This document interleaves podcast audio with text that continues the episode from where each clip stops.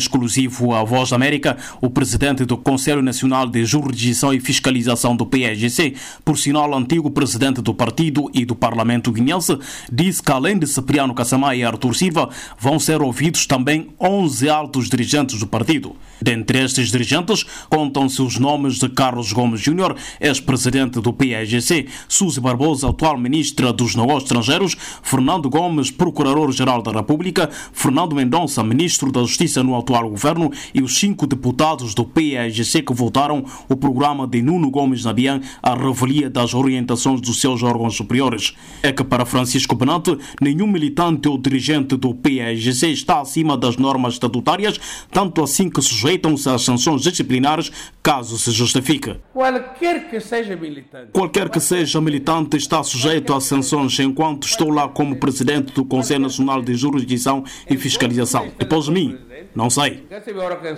Dizia Francisco Benante, o presidente do Conselho Nacional de Jurisdição e Fiscalização do PSGC, espécie de um tribunal interno do partido, nos disse ainda que Cipriano Cassamá, uma das figuras mais destacadas na lista dos notificados, não ofereceu qualquer resistência convocatória e disponibilizou-se ser ouvido no seu gabinete na sede do Parlamento.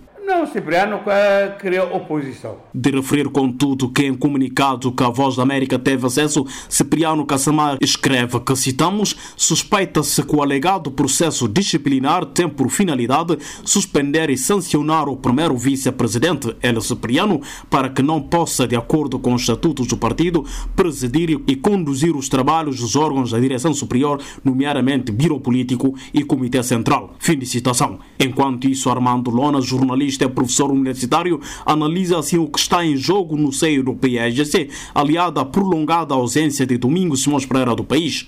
Imperativamente terá que ponderar o regresso para o país sob forma de poder continuar a, a impor a sua liderança dentro do partido. Caso contrário, terá dificuldades é, enormes em não só conter uma eventual rebelião dentro do partido, que teria como agenda que é a possibilidade de convocação dos órgãos e, eventualmente, a, a, possibilidade de um congresso antecipado dentro do partido. Recordo que a situação interna dentro do PSGC está ao rubro com movimentações adversas à atual liderança de Domingos Simões Pereira, em que alguns dirigentes e militantes do partido estão a trabalhar na perspectiva de provocar um congresso extraordinário. Em resposta, Simões Pereira anunciou seu regresso para breve.